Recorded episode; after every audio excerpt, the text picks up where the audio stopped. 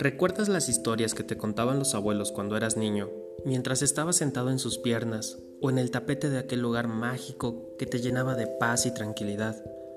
¿O el cuento de buenas noches que te contaba papá y mamá mientras te cobijaban y lo terminaban con un beso de buenas noches en la frente? En cuentos que a veces son historias, vas a encontrar un mundo de fantasía que podrás compartir con tus hijos, amigos y familiares, para regalarles, más que un cuento, un gran recuerdo.